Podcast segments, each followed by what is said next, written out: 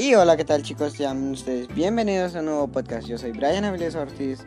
En esta ocasión nos encontramos con el doctor Jorge Gauna, que es especialista en consultor en gastroenterología. Bueno, pues el tema a tratar es parasitosis intestinal. El doctor nos hablará acerca del tema y pongan mucha atención que es muy interesante. El tema de hoy van a ser las parasitosis intestinales. ¿Qué es un parásito? Un parásito es un ser viviente que vive a expensas de otro. En este caso lo vamos a tener dentro del aparato digestivo. ¿Y de dónde viene la palabra parásito?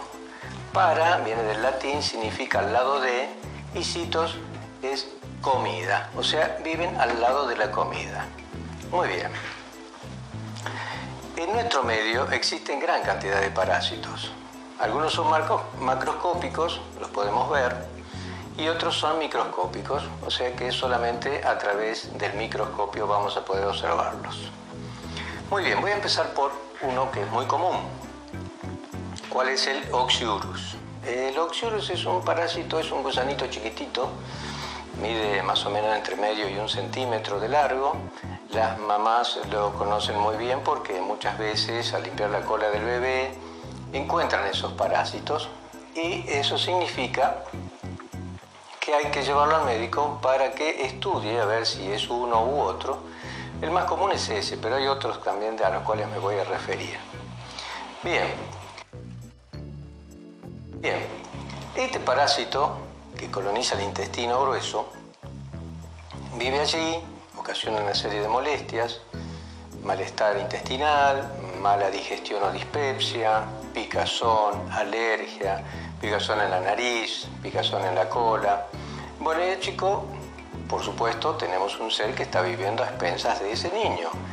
Este, ¿Qué va a pasar? Va a tener alteraciones, ¿no es cierto?, de tipo alérgico, de tipo dermatológico, de tipo intestinal y lógicamente este, va a ser necesario que la mamá lo lleve al médico para que el pediatra en este caso sea quien estudie a través de exámenes eh, coproparasitológicos y luego le dé el tratamiento adecuado. Bien, hay parásitos que se pueden, eh, pueden contagiarse a los hermanos, a otros familiares, porque depende del ciclo que tiene ese parásito. En este caso el Oxurus tiene un ciclo fecal oral, o sea que como produce picazón el ano, este niño tiende a rascarse, se lleva debajo de las uñas esos huevitos y esos huevitos vuelven a ser ingeridos con las comidas.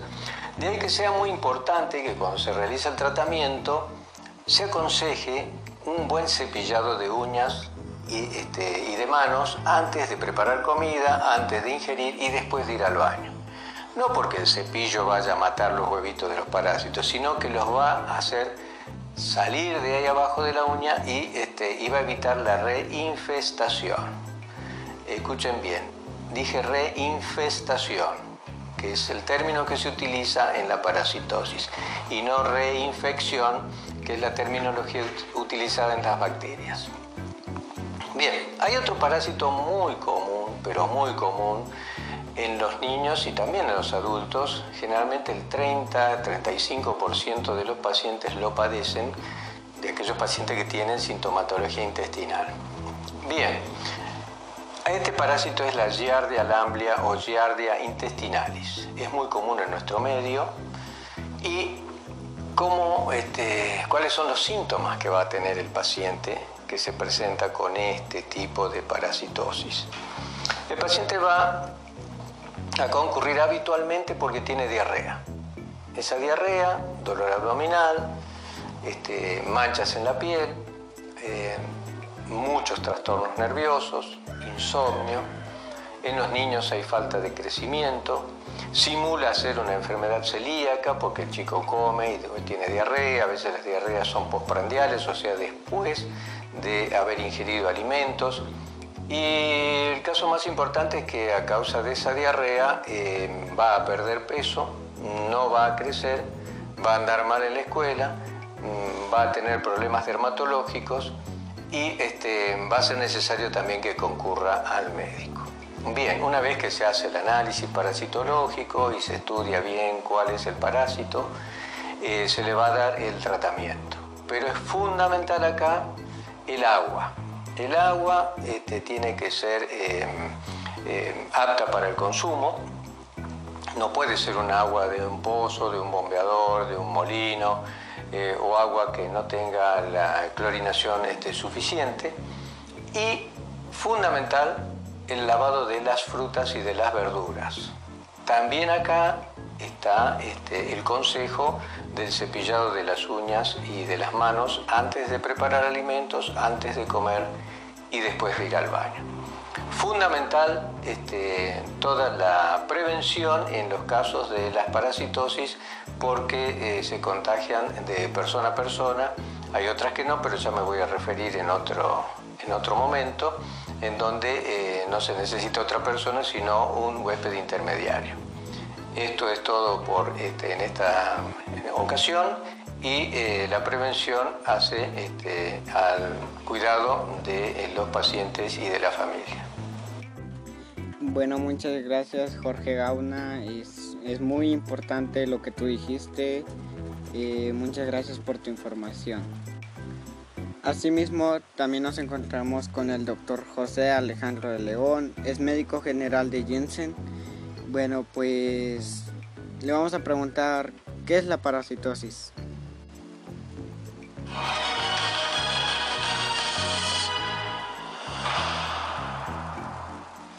Todo parásito es un microorganismo o un pequeño animalito que nos va a afectar nuestro cuerpo.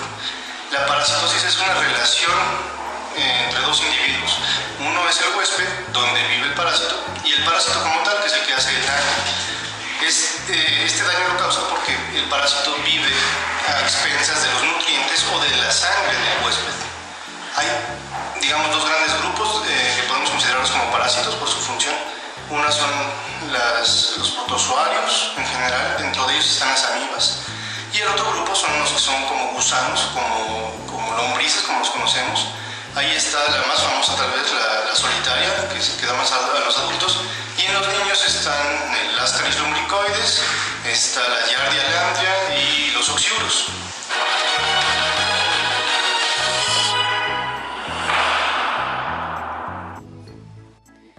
Bueno, muchas gracias, doctor José Alejandro de León. Me, parece perfecta su información.